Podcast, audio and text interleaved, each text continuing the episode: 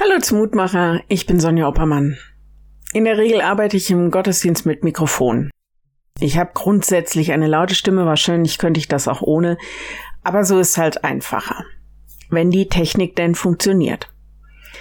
Wenn nämlich etwas nicht stimmt, dann sind wir ganz schön abhängig. Gott braucht kein Mikrofon. Also eigentlich nicht. Wenn er seine Stimme erschallen lässt, dann dringt sie durch bis an die Enden der Erde und dann dringt sie tief bis ins Herz. Losung heute, der Herr lässt es hören bis an die Enden der Erde. Sagt der Tochter Zion, siehe dein Heil kommt. Jesaja 62, Vers 11.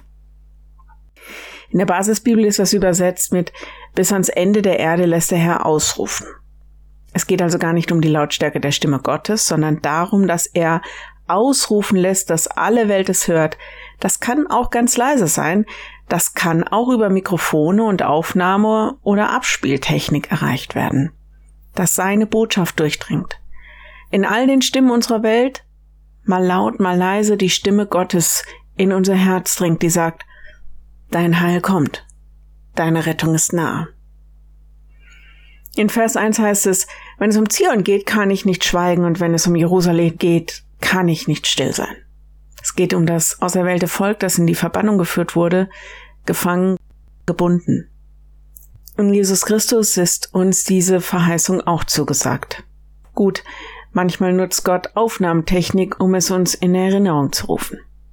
Du Mensch, gebunden durch so vieles, was auf dich einstürzt, gefangen in deinen Ängsten und Sorgen, unfrei in deinem Leben. Ich kann nicht schweigen, wenn es um dich geht. Hör zu, dein Heil kommt, deine Rettung ist nah. Tochter Zion, freue dich. Ich lade dich ein, noch mit mir zu beten. Lieber Herr, danke für dein Wort der Freiheit und der Liebe. Danke, dass du uns hineingenommen hast in deine Verheißung und wir bitten dich für dein Volk, bitten dich für Israel und für uns, dass wir frei werden von allem, was uns bedrückt und gefangen hält, dass wir dein Heil nicht nur erwarten, sondern auch erleben dürfen. Lass uns das neu leben, dass wir frei sind durch deine Liebe. Und wir bitten dich für alle, die das gerade nicht erleben, besonders für die Menschen, die durch Krankheit, Süchte, Schulden oder irgendeine andere Not gebunden sind. Bitten dich für Gefängnisinsassen und für alle, die von Gewalt und Krieg bedroht werden. Führ sie ins Leben, in deinen Frieden, in deine Freiheit, durch deine Liebe. Amen.